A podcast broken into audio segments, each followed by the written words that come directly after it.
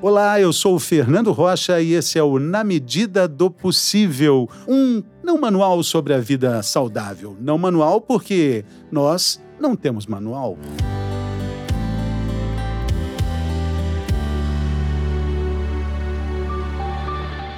O tema de hoje é o TEA, transtorno do espectro do autismo. Uma questão, um tema que tem mais perguntas do que respostas nos dias de hoje. Uma delas é particularmente intrigante. Por que o número de casos vem aumentando, principalmente em países desenvolvidos? Nos Estados Unidos, no início dos anos 80, existia um caso em cada 10 mil crianças. Em 2014, a mudança foi grande, um caso para cada 68 crianças. E em 2019, saiu uma nova prevalência, um caso para cada 59 crianças. As causas são ambientais? São causas genéticas? Pois então, na medida do possível, quem responde essas e outras muitas perguntas é a doutora Rosa Magali Moraes, pesquisadora e psiquiatra da infância e adolescência do Programa de Transtorno do Espectro Autista do Instituto de Psiquiatria do Hospital das Clínicas da Universidade de São Paulo. Bem-vinda, doutora Rosa. Olá, Fernando. É um prazer estar aqui com você e poder acrescentar com esse tema. Muito bem, muitas perguntas, mais perguntas do que respostas, então vamos a elas. A primeira delas, doutora, de onde vem, de onde surge o autismo? O autismo ele tem uma questão genética. Ah, é importante dizer que genética não é só hereditária, não significa que porque meus pais têm, obrigatoriamente eu vou ter, apesar do autismo isso ser muito frequente, mas outras questões na formação do indivíduo.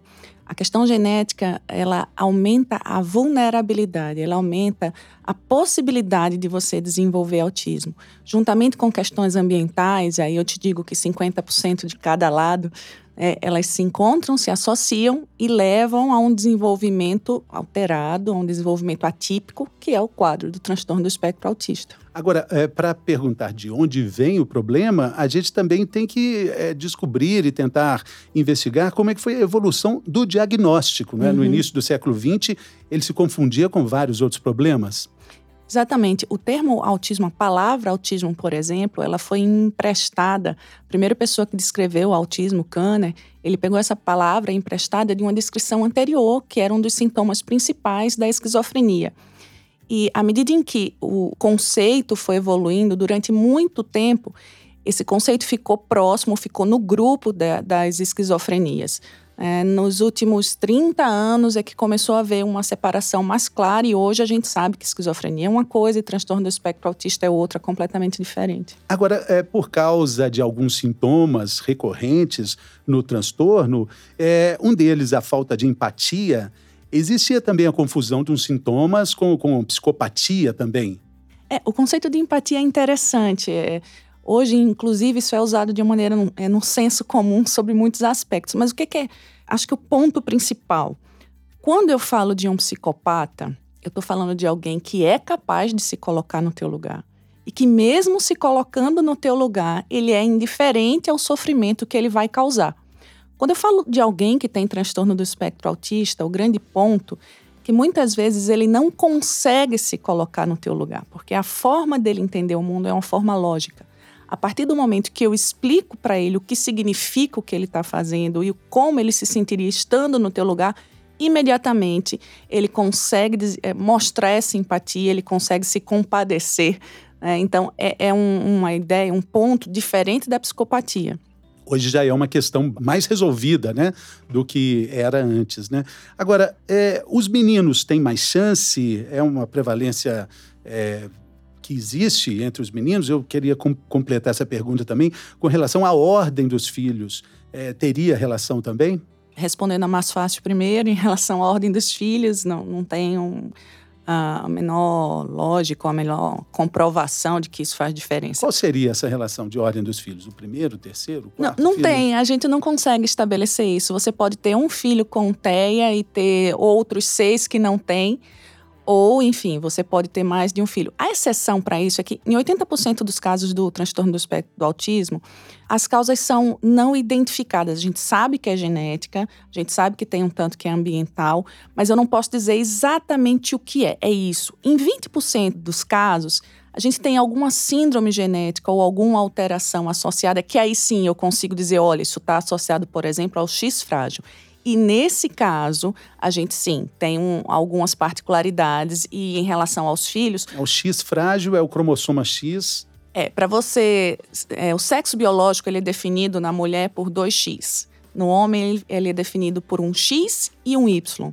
Se um dos X da mãe tem uma alteração genética e para você nascer menina, você vai herdar um X da mãe e um Y do pai. Se você herda exatamente esse X da mãe, você desenvolve essa síndrome chamada síndrome do X frágil.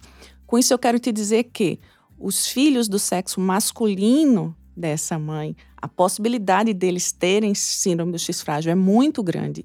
E essa associação com o autismo é muito grande. Já as meninas, elas vão ter 50% de chance, porque elas podem herdar o X da mãe, que é comprometido, e o X do pai que não tem esse comprometimento. Então, o fato de ter filhas mulheres, é, as mulheres não necessariamente vão desenvolver autismo. Mas voltando à tua pergunta inicial em relação à proporção entre meninos e meninas. Sim.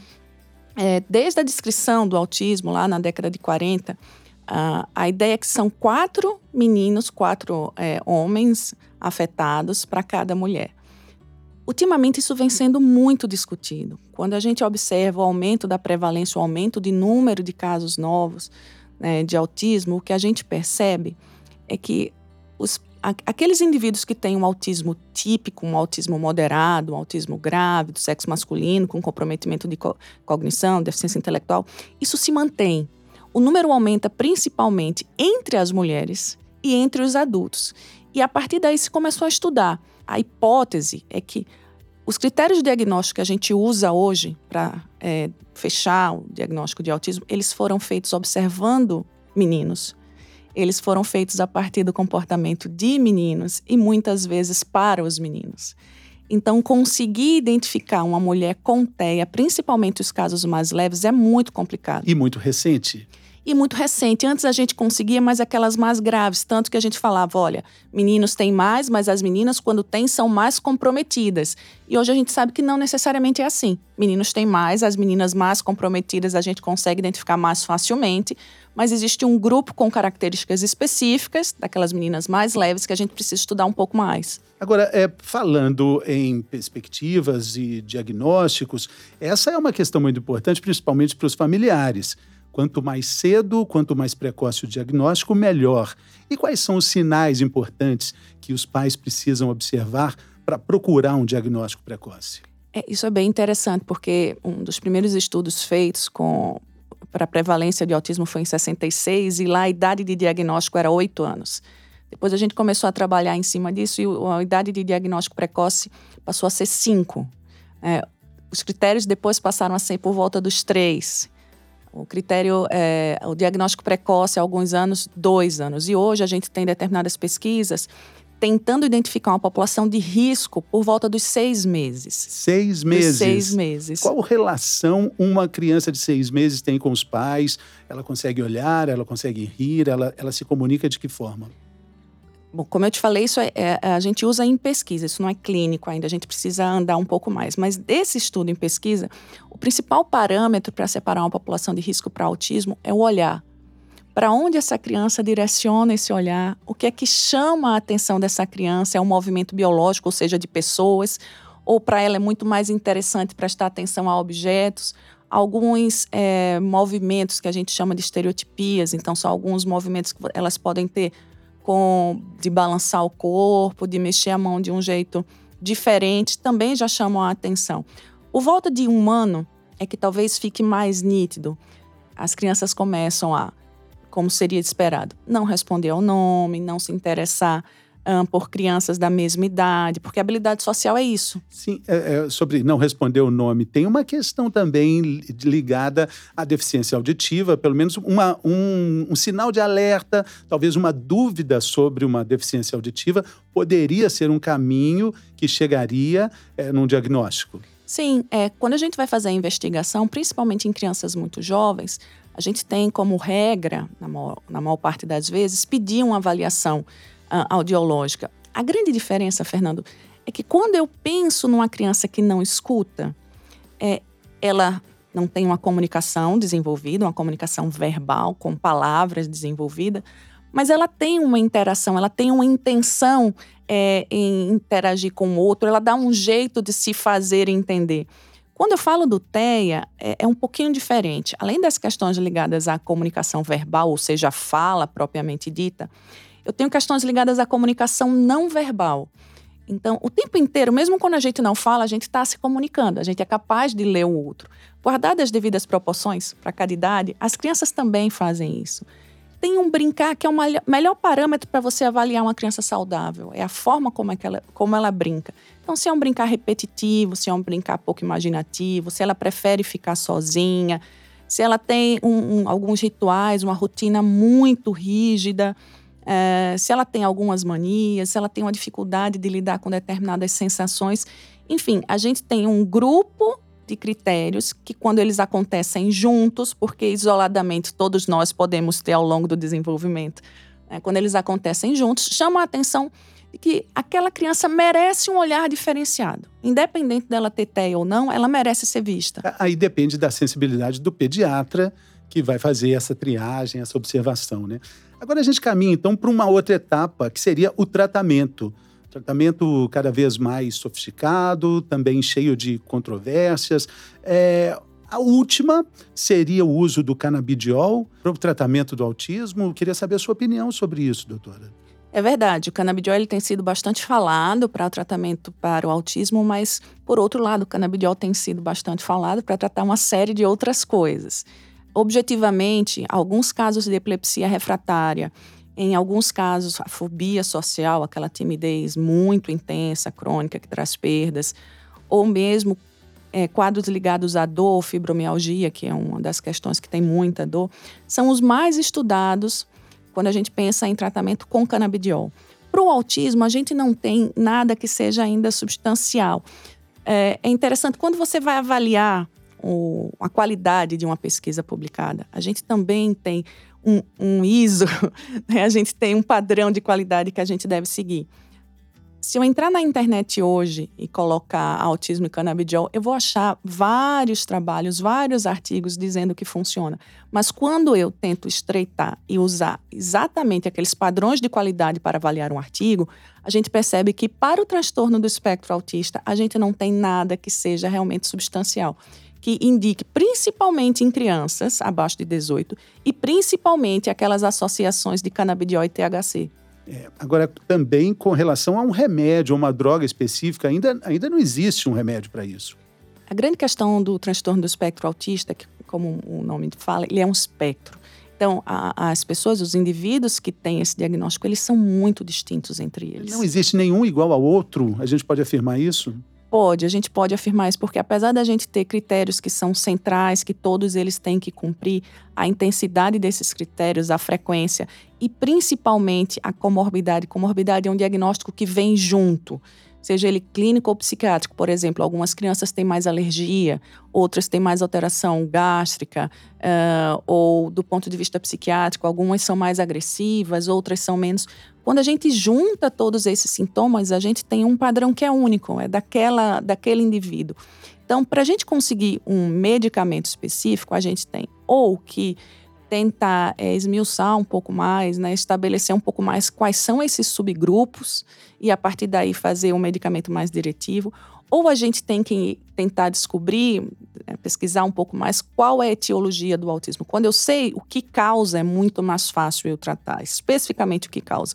No caso da TEA, a gente não tem essa informação, então é difícil a gente ter um remédio para. É, e a gente já sabe também do que já, já foi tentado é, e que acabou atrapalhando toda essa pesquisa. Vamos falar de um caso muito famoso no mundo inteiro, que foi a relação equivocada, é bom frisar, equivocadíssima é, com, a, com a vacina tríplice, com a vacina do sarampo. Um pesquisador conseguiu emplacar um artigo no Lancet a revista científica mais famosa do mundo, as pessoas passam a vida inteira tentando uh, publicar um artigo no Lancet e não conseguem. Esse camarada, é o inglês, se não me Ele é engano. um inglês. E ele conseguiu. Conseguiu falando é, que existia uma relação da vacina de sarampo com o autismo, um desserviço imenso para muita gente, não é, doutora? Imenso. É, existe uma coincidência temporal do momento que é feito a vacina, é, é o momento que ocorre um fenômeno biológico chamado poda neuronal. Poda neuronal é uma reorganização do cérebro da gente ali entre um ano e nove meses e dois anos, que em algumas crianças que têm transtorno do espectro autista, independente da vacina, a gente pode ter uma regressão, uma perda de algumas habilidades. E esse ex-médico, porque ele teve a, a, licença de ser médico caçado. Por causa disso? Por conta disso. Né, esse ex-médico realmente conseguiu publicar nessa revista e fez um serviço enorme, porque uh, o número de crianças vacinadas caiu bastante. O grande problema de você não vacinar o seu filho é que isso não reverbera só na sua família. Quando você não é vacinado, você é um veículo e você contamina as pessoas ao teu redor. Então, a gente teve que lidar há pouco tempo com vários surtos de sarampo na Europa e nos Estados Unidos. Foi comprovado que o que esse pesquisador, assim, né, dizemos, é, tentou argumentar não, não foi passível de ser replicado, não tinha nenhum argumento lógico. Ele teve o CRM caçado, a revista teve que se retratar e tirou o artigo, né? Uma coisa inédita também. Eu não sei inédita. se inédita, mas uma coisa absurda, né? O lance de retirar um artigo científico. Retirar o artigo e fazer uma retratação. Ele teve que publicar uma retratação. E hoje, dentro do que a gente sabe sobre autismo, por exemplo, a gente estava conversando né, da possibilidade de você, com seis meses, descobrir alguns sin sinais de alerta. Ou existe um outro pesquisador americano que tenta agora, através de um determinado exame, por volta dos três meses, é, estabelecer um padrão no eletro, que é um, um EEG, que ainda não é, não é fidedigno, mas está sendo trabalhado. É, e aí a gente vê que com um ano e nove meses já é tarde. A vacina, quando ela teoricamente agiria, Sim. todas as alterações, inclusive intraútero, já estão ali. Doutora Rosa, vamos falar sobre o aumento dos casos é, do transtorno diagnosticado em mulheres. É uma surpresa para os cientistas? De certa forma, sim, porque o que a gente tinha antes era a ideia de, para cada quatro indivíduos do sexo masculino, uma pessoa do sexo feminino era cometida. E que normalmente esta pessoa tendia a ser mais grave, está mais associada com déficit intelectual. Hoje a gente percebe que não é bem assim. O que a gente nota é que o diagnóstico em mulheres tende a acontecer mais tarde. E é interessante que, mesmo que a gente compare a gravidade dos sintomas entre homens e mulheres, ainda que essa gravidade seja semelhante, o diagnóstico continua a ocorrer mais tarde. Para a gente dar um diagnóstico, a gente precisa lembrar que existe. E muitas vezes o que a gente vê é que as pessoas não lembram que mulheres podem ter transtorno do espectro autista.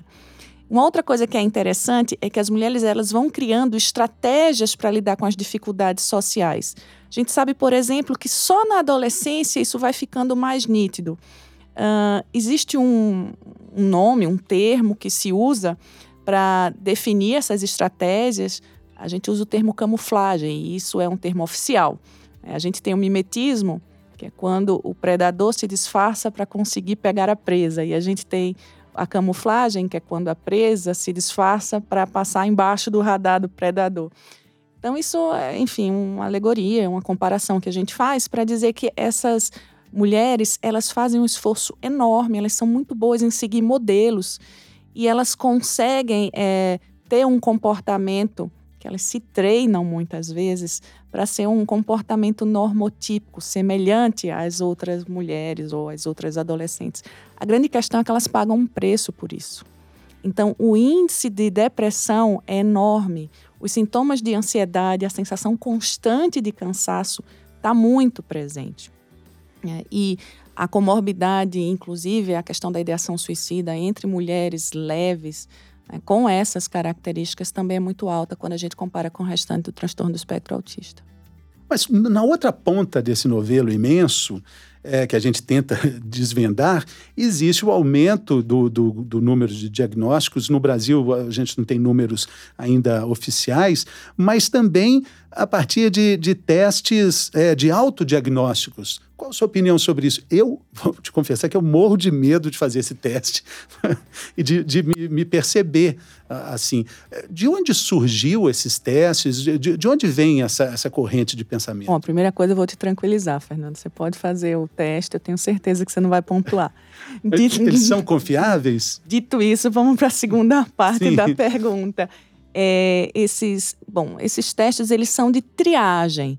Eles vão de novo separar uma população que talvez seja uma população de risco, mas na psiquiatria a gente usa critérios de comportamento para dar diagnóstico. Agora, esses testes nós estamos falando testes, é, autotestes em adultos, né? Em adultos e tem alguns de triagem, inclusive um deles chama MCHAT, é, que a Sociedade de Pediatria, alguns anos atrás, ela estabeleceu como critério, a partir dos é, 18 meses, você usar numa consulta de rotina exatamente para isso, para separar uma população de risco.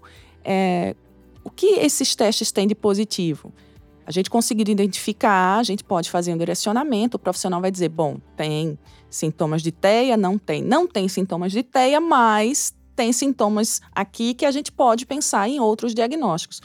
Por outro lado, as pessoas, quando fazem esses testes e pontuam, elas ficam extremamente angustiadas e elas tomam isso como uma verdade. É importante dizer que eles não dão diagnóstico. O diagnóstico do TEA é clínico, tem que ser feito por um profissional, por um médico, neurologista ou psiquiatra. Sim, porque esse teste a pessoa pode fazer até pela internet, ela pode buscar argumentos, elementos e pode se autoqualificar ali e, e causar um autodesastre, né, para ela própria, né? Lógico, auto é para ela mesma, né? o doutor Google muitas vezes não ajuda, né, Fernanda? Exatamente. Tem uma outra questão que acaba atrapalhando também com relação ao tratamento do transtorno, que é o, o chamado hiperfoco, que às vezes está associado a uma inteligência muito muito aguçada e algumas famílias eh, têm filhos com o hiperfoco desenvolvido, mas não exatamente com essa característica da inteligência. É, existe uma diferença entre hiperfoco, memória e inteligência. É, no, o cérebro das pessoas que têm autismo, eles têm uma, ele tem uma conexão, as conexões locais, próximas, intra-hemisférios, como a gente costuma dizer, elas são mais desenvolvidas. Logo, para eles, perceber detalhes e agrupar detalhes naquele mesmo objeto é muito mais fácil que a gente.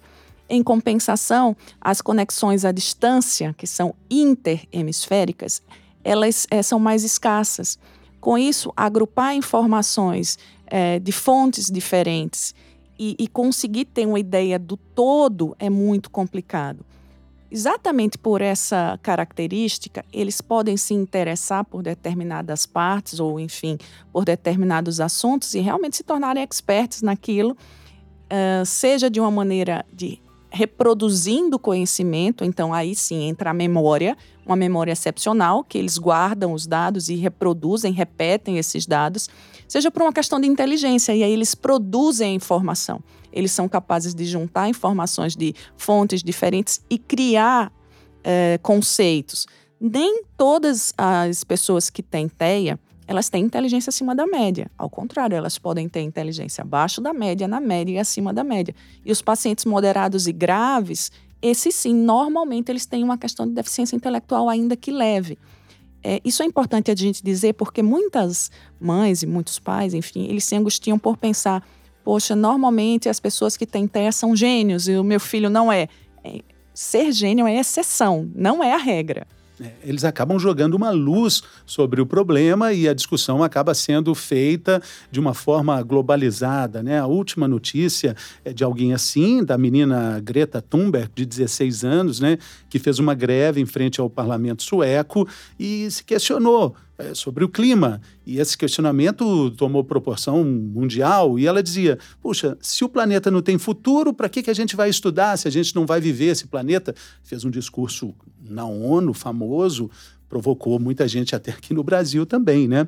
Mas é, tem um lado positivo dessa lista de, de autistas é, famosos, né? É, que só, só, só aumenta, né, doutora?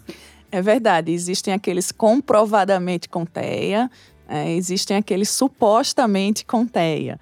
É, em relação à Greta, eu acho que é importante dizer que desde os oito anos ela estuda esse tema. E, e, ela realmente tem uma preocupação genuína. Voltando ao discurso que ela fez na ONU, que você citou, que quem assistiu o discurso pode ver o quanto que ela estava envolvida e quanto emocionalmente, olhando para ela, você percebe que ela estava tentando se conter e se adequar, porque é, existe uma dificuldade é, em, em, não se deixar tomar pela emoção. A gente estava falando da empatia antes, mas a questão não é que eles não sentem. A questão é que eles sentem sem filtro. Eles não têm um filtro social para dizer o quanto eles têm que sentir ou como eles têm que expressar. Eles simplesmente sentem. E, e isso é tudo, né? Essa é a vida deles, né? Bom, é, sobre a ajuda, a gente está prestando também um serviço de esclarecimento para pessoas que estão é, conhecendo esse problema na família há pouco tempo, há muito tempo, mas então é de uma forma muito globalizada que a gente fala sobre isso, sobre núcleos de ajuda. Eles também crescem numa proporção positiva em todo o Brasil, né? Sim, aqui no Brasil, não só no Brasil, no mundo, mas aqui no Brasil chama atenção a organização dos pais. Boa parte do que a gente conseguiu aqui, seja de uma maneira legal, é, através das, de leis específicas, ou seja, de uma maneira legítima, a forma como a sociedade pensa o transtorno do espectro autista hoje, se deve à participação e organização dos pais. É impressionante. A gente está falando da Associação é, de Amigos do, de, dos Autistas, que existe em todo o Brasil, é AMAS? É, a gente. A, existe a AMA de São Paulo, que foi a instituição pioneira. É, algumas mães que tinham filhos que hoje são adultos é, passavam com o mesmo médico e naquela época elas não tinham perspectiva de tratamento, elas se uniram e resolveram fazer uma viagem na Europa e trazer os conhecimentos que eram desenvolvidos lá para cá. Elas fundaram a associação e desde então a AMA serve de modelo para as outras AMAs do país. Apesar de não ser a mesma instituição, ela é modelo. A AMA é um dos exemplos, mas existem várias outras ONGs, organizações não governamentais, organizadas e gerenciadas pelos pais, que também prestam um serviço muito importante para o transtorno do espectro autista. Bom, e a gente tem uma pergunta para a gente passar para o nosso próximo assunto, que vem lá de Santa Catarina, a Julie, mãe do Rafa, que tem nove anos. O Rafa é uma criança muito bacana, participa demais da vida da Julie, está ajudando a Julie até a escrever um livro. E ela tem uma pergunta para você, doutora. Vamos ouvir. A minha pergunta para a doutora Rosa Magali é a seguinte: ah, muitas famílias, quando recebem o diagnóstico de autismo dos filhos, elas acabam vivendo totalmente em função dessa criança, desse adolescente, e esquecem muitas vezes de se cuidar como pai e mãe. Como é que ela vê essa questão do cuidado com essas famílias? Porque, por exemplo, o Rafa, quando recebeu o diagnóstico, de neuropediatras, nenhum deles perguntaram se eu precisava de algo, encaminhar, tipo, oh, seria legal fazer uma terapia, ou seria legal você se cuidar, né, pai e mãe. Como é que está ela que é no meio, né, da, da própria academia e tudo mais? Como é que está esse olhar para a família? Porque muitas vezes o autista ele fica estagnado, não evolui porque a família também adoeceu, porque a família também em algum momento não foi olhada e não foi cuidada. E como a gente pode resolver isso? O cuidado com quem cuida. Isso aí é muito importante também, né? Isso é super importante. Uh, quando o transtorno do espectro autista foi descrito, na sequência, por uma questão histórica, Existiam alguns conceitos psicanalíticos que hoje também mudaram, mas que naquela época eram vigentes, de um termo chamado mãe geladeira. Mãe geladeira é algo que hoje a gente não, não usa, não considera e, sinceramente, o, o ideal seria extirpar de qualquer conversa, mas o argumento era que as mães sentiam pouco, eram pouco afetivas e por isso criavam filhos com TEA. Isso é um absurdo. Joga uma culpa terrível do tamanho do peso de uma geladeira pesada na, na culpa da mãe, né? Que, que, já existe naturalmente em muitos pois é. casos. É. E, e o que é que acontece hoje? A gente tem um caminho completamente inverso. Hoje a gente estuda qual é o impacto para esses pais que têm um filho com TEA, né? O que é que causa nos pais terem um filho com TEA, e não que os pais causam, né, a ponto de, de levar um diagnóstico. Uh, o estresse, por exemplo, experimentado por uma mãe de, de, um indivíduo que tem transtorno do espectro autista moderado e grave, ele é similar ao estresse que a gente observa em, em soldados em áreas de guerra. E, e, aí eu acho que cabe também, até por uma construção social nossa, dizer que essas mães, não raro, elas estão sozinhas. Elas não têm um suporte social. É, o índice de depressão e ansiedade em pais de indivíduos com autismo é muito alto muito mais alto do que para outras deficiências, por exemplo.